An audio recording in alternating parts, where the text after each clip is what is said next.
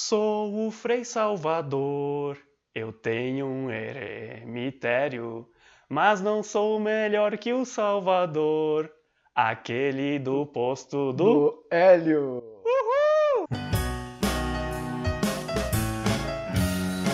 André Costa Livre é um oferecimento de Posto do Hélio, há mais de 60 anos oferecendo combustível e serviços de qualidade. Minha gente, eu tô falando aqui com Daniel Catâneo Pedroso, o Cavanhas. Ele é historiador, ele largou do ofício para virar um artista de teatro, um artista de rua. Eu queria dizer que nós somos inimigos políticos, né? A gente vai brigar ali pelo minuto 15, então vamos prender a audiência até lá, né, Cavanhas? Claro, aguardem, aguardem. Acho que é um pouquinho mais, além, inclusive. Acho que vai se estender, talvez desde o início até o fim, mas no fim a gente vai virar amigo. É, eu tenho, tenho essa impressão também. E essa cantoria no início está explicada porque ele interpreta o Frei Salvador aqui em Flores da Cunha. Recentemente, na, na última edição da Fena Vindima, foi um prazer enorme.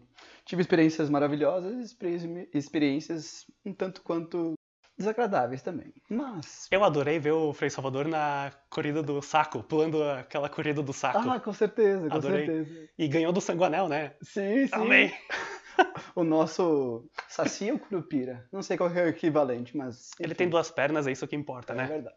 Uh, Cavanhas, eu vi que tu postou no teu Facebook uh, fotos de quando tu era cabeludo, sabe assim? Tu era um headbanger, né? Exato. Que é o cara que balança os cabelos, as suas madeixas, um cara do heavy metal do rock and roll. Para você que não sabe o que é isso, é um cara que se veste de preto, tem, tem um cabelo comprido, vai nos shows de, de metal pesado e balança a cabeça. Como que foi para um headbanger perder cabelo? Cara, foi bastante depressivo, porque isso aconteceu logo nos meus 19 anos de idade. E eu pensei comigo, já que meu apelido Cavanhas, eu tinha uma barbichinha assim, um pouco tímida, eu disse, alguma coisa comprida devo ter. Cortei o cabelo, deixei crescer a barba. Dois anos, ficou naquele patamar ali, uns dois palmos de barba, eu estou satisfeito. Mas agora na pandemia, em fevereiro, eu acabei cortando de novo, porque eu parecia que quando eu usava máscara e tirava depois, parecia que eu tinha sido atropelado. E ficava marcada a barba. E... Foi perdendo o cabelo e ganhando o cavanhaque, proporcionalmente, né? Exato, foi um, um lance meio harmônico também. Sim. O que me ajudou também a, até na parte emocional, psicológica. Sim. Eu fico pensando no teu pai, né, Cavanhas, que ele certamente viveu os anos 80, né?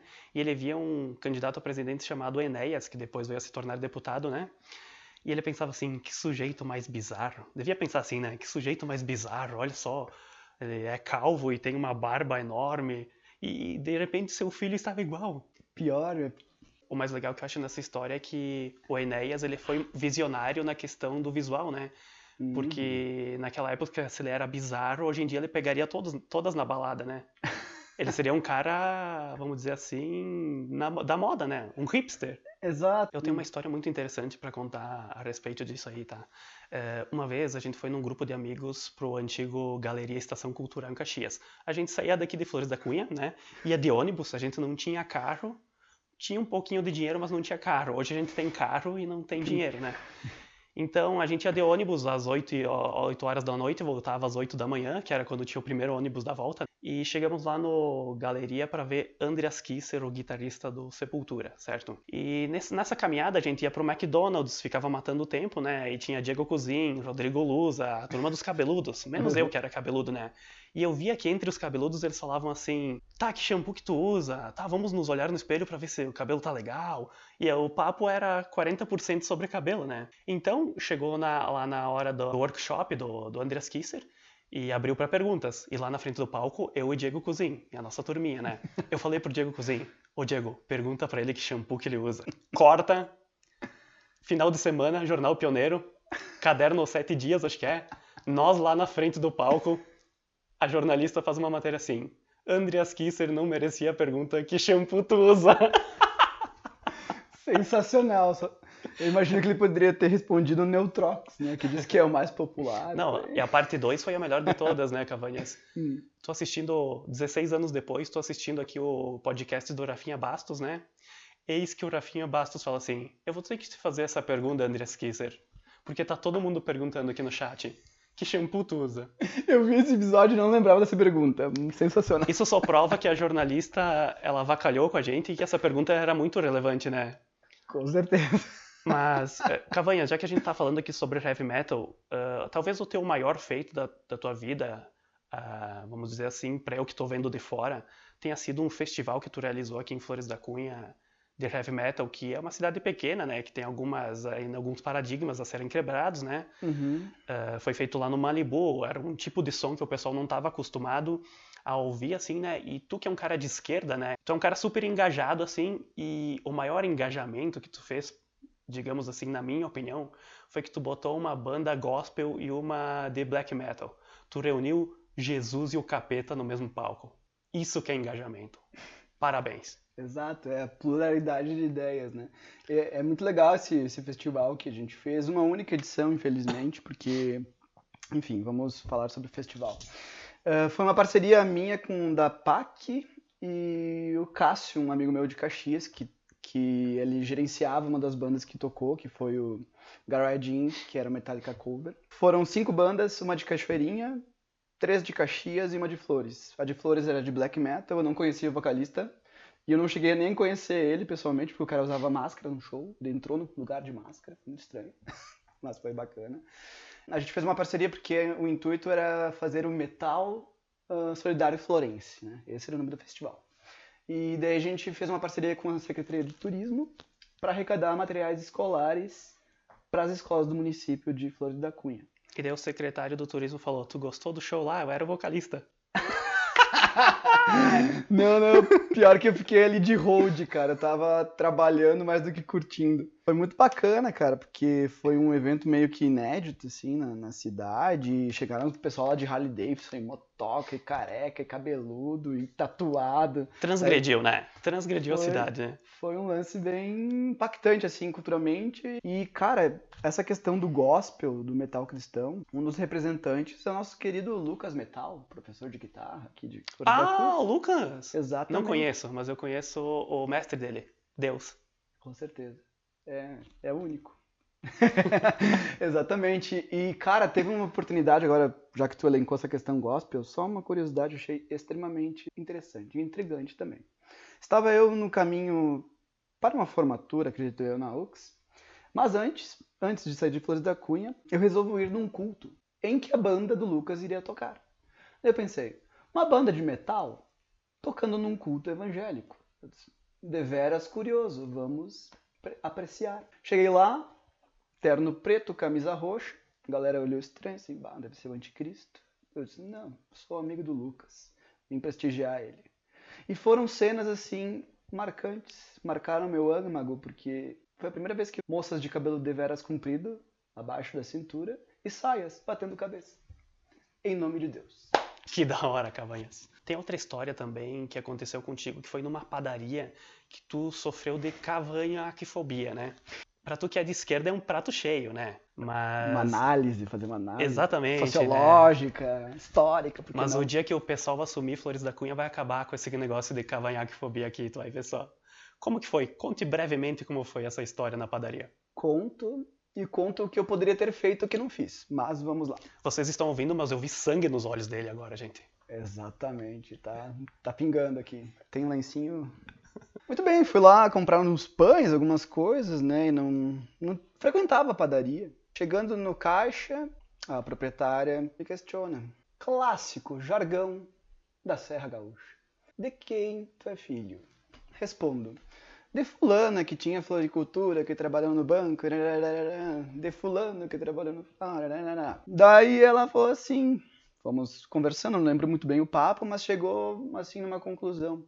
Daniel, eu acho que eu vou falar para sua mãe dar fogo na sua barba, porque afinal de contas, um rapaz tão bonito, acho que as gurias iam gostar mais de tu sem barba, né? Inclusive a funcionária ao lado dela comentou o mesmo, na né? mesma linha de raciocínio. Daí eu respondi, até porque também na época, isso na minha adolescência, ensino médio, eu não tinha assim um ímpeto tão conquistador, digamos assim. Eu era mais na minha. Hoje tu é pegador. Nem tanto, mas sou mais do que eu fui. e daí eu comentei, não, eu nunca tive problemas com mulheres. em razão da barba. Mesmo porque nunca tive mulheres.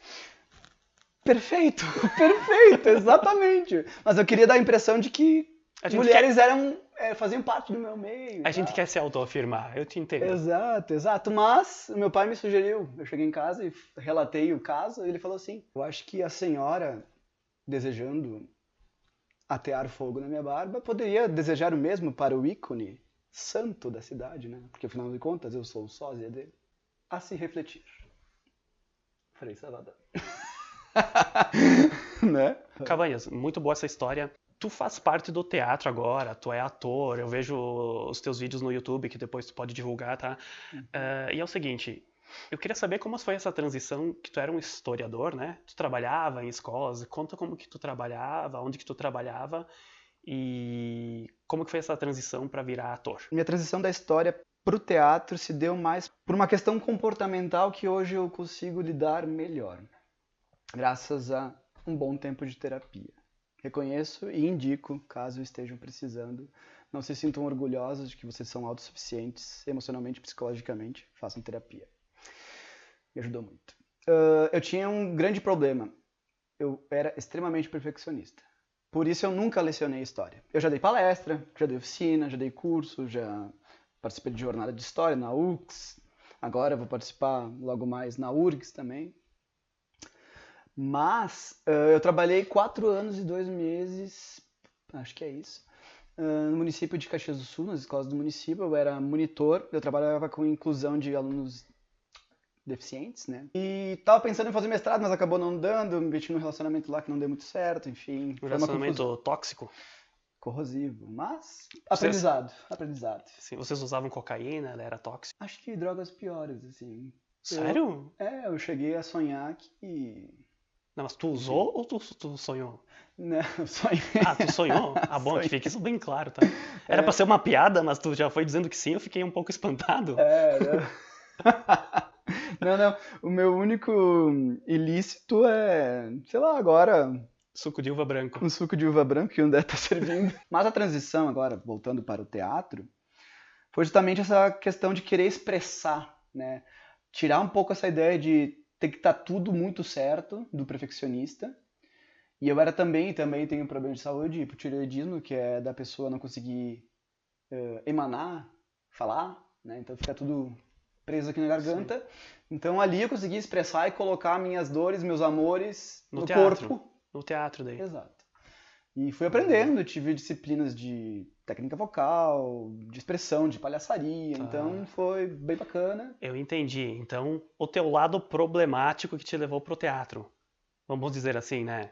Mas é, de fato. Mas é isso, isso, tu acaba convertendo numa coisa positiva, né? Exato. Por isso que os atores são, tipo, pessoas um pouco, assim, vamos dizer assim, tu vê bastante. Pessoas um pouco desajustadas também no teatro, por que não dizer assim, né? Com certeza, é. E tem pessoas muito uh, inibidas. E pessoas que se ajustaram com o teatro também. Exato, é. Deu uma ali, um, pegou uma chave de fenda, deu, tá fora do lugar. Apesar de que eu não gosto muito desse termo, já pela raiz da palavra, né? Endireitar a pessoa. Vamos endireitar a pessoa? Não. Vamos esquerdizar a pessoa. Ô Cabanhas, já que a gente está falando de teatro, tu sabe por que que antes de entrar numa peça, os atores eles falam merda, merda, merda? Por quê? Uhum. Sim, tem uma história. Acredito eu que na França, no século XIX, as pessoas tinham o hábito de utilizar um meio de transporte que eram aquelas carroças. Então, os atores indo para o teatro se apresentar, quanto mais fezes de cavalo tinha no caminho, melhor. Ou seja, teriam mais público. Aí é por isso que os atores chegavam ao teatro e cheio de fezes nos ah, pés. Tá. Dizia, que merda, né? Tá, Pô. merda era um sinônimo de sucesso, então exato. de desejo de sucesso. É, tá. exato. Tá, mas hoje não faz muito sentido, né? Porque as pessoas não vão mais de cavalo, né? É, exato. Eu acho que estaria na, meio que na hora de mudar, né? Podia dar uma atualizada. Ou será que não é por isso que o teatro tá um pouco decadente, assim? Porque, de público, eu digo assim, né? Ah, sim, sim. É, devia é mudar para gás carbônico, gás carbônico, que é, são mais veículos, atual, né? Mais, mais atual. Mais atual, né? É, podia ser, cara. Ou sugere isso para os seus professores, sério. Com certeza, com Acho certeza. que vai, vai refletir mais positivamente, tá? Exato, já tem um viés crítico também, bem legal. Ô, Cavanhas, é, como historiador também eu tenho uma pergunta para te fazer, né? Minha avó, ela foi acometida pelo Alzheimer, certo? Uhum. E quando ela vinha lá em casa, eu tentava exercitar, sabe, a- o cérebro dela, sabe? E eu fazia perguntas, ah, vó, quantos anos a senhora tem? Ela, ah, não sei. Tá, mas a senhora tem mais de 30? Ela, acho que mais. Mais de 60? Acho que mais. 65? É, eu acho que por aí. Eu falei, não, vó, a senhora tem mais de 80. Ela, nossa. Depois eu fiz outra pergunta pra ela. Vó, quem que é o presidente do Brasil? Ela, ah, não sei. Tá, mas chuta, vó, quem que é o presidente do Brasil? Ela falou, o Getúlio Vargas? Eu disse, não, vó, o Getúlio Vargas, ele se matou, ele se deu um tiro no coração. Eu disse, nossa, mas por quê? Aí eu não soube explicar pra minha avó. tu poderia explicar agora pra ela? Dá tempo, não sei se ela está com Alzheimer ou deixou de estar. Porque, Não, ela faleceu. Porque padeceu. É, é tá. essa a ideia que eu teria pra sugerir Então. pra ti, que tu se suicidasse pra ir explicar isso pra ela. Não sei se tu se importaria. Eu tenho Olha- uma arma aqui, mas fique à vontade, né? Eu já tive pensamentos assim um pouco trágicos, mas agora eu tô Não, não, liberto. desculpa, desculpa. Não, desculpa se eu te apontei esse gatilho, não era a intenção, tá? É que o humor anda na. Tu sabe que o humor anda ali na. É uma linha tênue, É né? uma linha tênue, né? Entre o Então, trágico e o riso. Eu quero ir pro lado positivo. Vamos tirar essa parte, vamos esquecer, pessoal. Getúlio Vargas, né? Acho que talvez seja o presidente mais icônico da história do Brasil. Ele é uma figura um pouco ambivalente, digamos assim, né? Flertou com o fascismo, né? Tanto que pendeu para apoiar a Itália, da Itália voltou para trás, não, agora quero quero lutar contra o eixo e tudo mais. Mas também foi um cara que tentou criar uma identidade nacional, apesar de não ser tão legal censurar as pessoas a falarem seus idiomas de origem, né? Então teve muito por um tempo Isso foi chato. é, o alemão, o italiano não poderia estar conversando, porque afinal de contas a gente precisava ter essa ideia de, de nação, de Brasil, de brasilidade, que infelizmente não deu certo e não, deu, não dá certo até hoje, porque se você fizer um censo aqui em Flores da Cunha, não sei se alguém vai dizer que é brasileiro, né? Há, há de se refletir. Mas voltando no, no Getúlio, cara, acho que a- tinha todo um contexto de pressão ali no Estado Novo, né? Justamente por causa dessa, dessa questão da Guerra Fria pós Segunda Guerra Mundial, né? Que tinha os dois blocos, né? O bloco liberal, capitalista dos Estados Unidos e a União Soviética, que era socialista, né? O comunismo, apesar da propaganda, ainda não alcançamos, porque não teve nenhuma experiência comunista, apesar de ter o Partido Comunista, que é socialista, Partido Comunista do Brasil, enfim. E tem o Partido Comunista que é capitalista também, né? Tem essa vertente também. Sim, sim. Partido Social Democrático Brasileiro, PSDB, não é um social democrata, mas também. Vamos lá. É, o Getúlio, Getúlio, eu acho que findou assim, eu eu eu confesso, vou ser bem humilde. A história do Brasil nunca foi meu forte e nunca me atraí tanto, mas apesar de que nos últimos anos, devido ao contexto, né, sociopolítico do Brasil, eu comecei a me inteirar mais dos assuntos. O meu avô, por exemplo, meu avô é getulista, brisolista e mais alguma coisa que eu não sei. E às vezes no- as- o- os ideais de Brizola e de Getúlio às vezes se fundiam, mas também se divergiam, né? E, inclusive, tu tá parecendo muito o Brizola agora, porque a pergunta era por que, que Getúlio se matou. O Brizola era assim, por que, que Getúlio se matou? Veja bem, eu tomei um café da manhã hoje e tinha geleia. Não, fala por que que o Getúlio se matou, Brizola.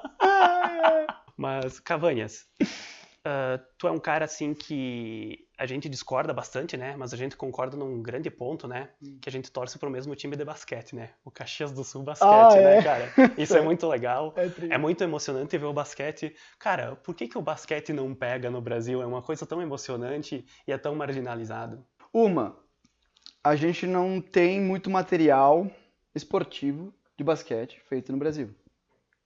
Qualquer coisa, um tênis é uma facada. O primeiro tênis que eu fui comprar pra jogar basquete, que eu jogo, 700 pau. Eu, Porra. Barato pros meus padrões, só pra deixar bem claro, tá? Ah, claro, não. Que é o que eu ganho por hora. Não, é o legítimo neoliberal, né? Faz jus, faz jus, faz jus.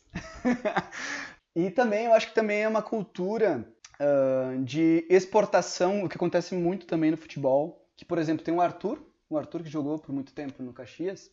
Ele estudou no ensino médio, não comigo, ele era mais velho, no São José de Caxias. E logo foi fazer faculdade no, nos Estados Unidos e jogar, se profissional- profissionalizar. Eu conheci uma menina que jogou comigo esses dias, que jogou, treinou profissionalmente no Canadá. Então é uma questão também de dar oportunidades, ter mais visibilidade, apesar de ter o LDB, né, que é a Liga de, de Desenvolvimento, que o Caxias está participando, ia jogar com o Curitiba. Hoje. Enfim, eu acho que também é uma questão cultural, assim, de demanda, apesar de que eu vejo que o basquete está sendo bastante valorizado. E também tem um lance que, que eu acho que também, agora voltando para o viés social, político, que eu acho que o basquete ele é popular na periferia. Ah, tem Ele é isso. popular na periferia. E... Ah, não sei não também, Cavanhas, porque eu vi o, o Naldo cantando num show de basquete lá no jogo do Flamengo, né? E eu falei, não, agora ele vai arregaçar, a galera vai vir junto, né? Ninguém cantava, eu falei, cara, o que que tá acontecendo? Depois que eu fui entender, eu fui assistir um jogo aqui no Caxias Basquete, né? Eu vi que é a galera alternativa, cara. Uhum. Pode ser que a, gurizinha, a gurizadinha da periferia tá começando a jogar e tal, né? Mas eles não escutam o Naldo, o pessoal que vai pro. que É. tem dinheiro pra entrar, né? no- Tinha que colocar o MV Bill, que ele tem uma música sobre É. basquete, daí fecha mais com a galera. Mas, Cavanhas, tu tem uma lojinha de basquete. Divulgue-a agora. Ah, procurem no Instagram e no Facebook, loja Slam Basca. S-L-A-M Basca. Inclusive, até o final de outubro, está tendo uma promoção de leve duas, a segunda você paga metade do preço. E também uma rifa, fazendo um pix de 10 reais, você concorre a três prêmios, sendo o principal uma regata, a sua escolha, o seu tamanho. Eu vou malhar mais esse ano pra ficar com os braços mais fortinhos e vou comprar uma regata. Pode ser se eu ficar com o braço forte. Senão eu É, compro um boné que tá tudo Eu certo. tenho né? essa dificuldade, porque com a Covid eu perdi 10 quilos, então meu muque foi pro saco. Ah, que bom que foi pro saco, né? Tipo, foi pra outro lugar, né? Tipo, o Quem né? dera. Quem dera. Ô Cavanhas, cara, um prazer conversar contigo, tá? E eu tenho que dizer uma coisa muito importante, tá? Tu sempre foi meu amigo, um cara muito. Sempre simpatizei contigo, não sei porquê, né? Tu é simpático, acho que todo mundo deve te dizer isso, é um clichê. Mas eu estou aqui repetindo esse clichê. A gente diverge, vamos dizer assim, politicamente, talvez em 96,4%. Isso é saudável, né? É plural, né? Com certeza. é importante. Mas tem uma coisa muito legal, cara. É, eu admiro as pessoas que não se manifestam politicamente, tá? Acho até elas muito sábias, assim. É, talvez elas não correm o risco de ser tão pedantes como eu e você, talvez, né? Quem Exato. sabe, né? É, mas tem um, um tipo de gente que me intriga um pouco, tá, Cavanhas? Que é aquele povo que fala assim, ó. Eu vou te dar um exemplo assim, né? Não, eu sou de centro, mas é inegável os avanços que o PT deu para a sociedade. Eu sou de centro, mas só existe uma coisa pior que a esquerda, a direita. Mas eu sou de centro. Sabe, é o pessoal que não quer se assumir. Ou vice-versa, pode ser com a Exato. direita também, tá? Uhum. Então eu tenho uma história muito tranquila para terminar isso aqui. O capeta tava lá de boa no inferno, né? E tinha o assessor dele, né? Cláudio, vamos chamar, né? Cláudio, o assessor do capeta. Daí o Cláudio chegou, bah, tu viu aí, capeta, o que que pegou aí? Dividiram o céu e o inferno aqui na terra, né? E botaram um muro no meio. O capeta, é, pode crer. O Cláudio falou assim, né? Mas eu tô meio preocupado aí, meio indeciso com esse pessoal que tá aí em cima do muro. Isso o Cláudio falando, tá? O capeta falou: Fica tranquilo, Cláudio. Eles não sabem que o muro é nosso.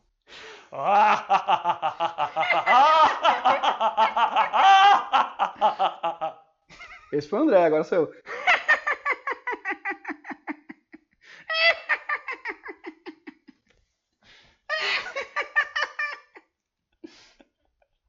Muito bom. E aí, moçada, quem chegou até aqui provavelmente vai pro céu. E quem quiser que esse programa continue, pode fazer um pix para andrec751@gmail.com. Mas quem não contribuir